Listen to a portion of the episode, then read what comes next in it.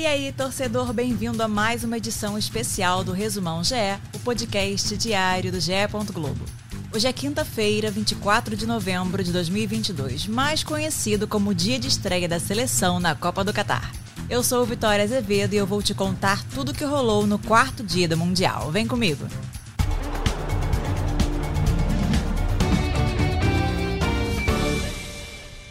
Quarto dia da Copa do Catar começou com mais um 0 a 0, desta vez entre Marrocos e Croácia pelo Grupo F. Em sua estreia, a atual vice-campeã Croácia não conseguiu furar a defesa do adversário, que por sua vez também não marcou muita presença no ataque. O croata Modric, melhor jogador da última Copa, estreou de forma tímida e foi vaiado pelo público ao ser eleito o melhor da partida. No próximo domingo, Marrocos vai enfrentar a Bélgica pela segunda rodada às 10 horas da manhã. Já a Croácia vai entrar em campo contra o Canadá também no domingo, uma da tarde. Mais uma zebra no Catar. O Japão venceu a Alemanha por 2 a 1 em virada histórica pela estreia do Grupo E. Após checagem do VAR e confirmação de pênalti aos 32 minutos de jogo, Gundogan foi para a cobrança e abriu o placar para a seleção alemã. Foi o 13º gol do jogador pela Alemanha neste ciclo pós-Copa de 2018. Aos 29 da segunda etapa, Doan igualou o placar. Oito minutos depois, Azano ampliou para o Japão e garantiu a vitória. Apesar do pênalti sofrido, Gonda defendeu quatro bolas perigosas e impediu que a Alemanha ampliasse o placar. No domingo, o Japão enfrenta Costa Rica às 7 da manhã, enquanto a Alemanha encara a Espanha às 4 da tarde.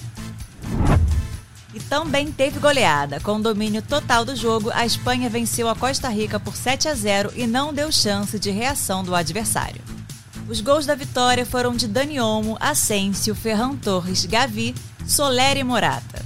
Com o resultado, a Espanha lidera o Grupo E com os mesmos três pontos do Japão, mas leva vantagem nos critérios de desempate. No próximo domingo, Costa Rica vai tentar se recuperar em jogo contra o Japão às 7 da manhã. Já a Espanha encara os alemães às 4 da tarde e a Alemanha pode ser eliminada da Copa em caso de derrota. Na última partida do dia, a Bélgica venceu o Canadá por 1 a 0. Os canadenses surpreenderam e dominaram boa parte do jogo, mas perderam oportunidades importantes como o pênalti batido por Davis e defendido por Courtois. O gol da vitória foi marcado pelo atacante Batshuayi aos 43 minutos de jogo. Com o resultado, a Bélgica somou seus primeiros três pontos e assumiu a liderança do Grupo F. A seleção brasileira fez o seu último treino antes da estreia na Copa do Catar o técnico Tite restringiu o acesso da imprensa e não divulgou a escalação da partida.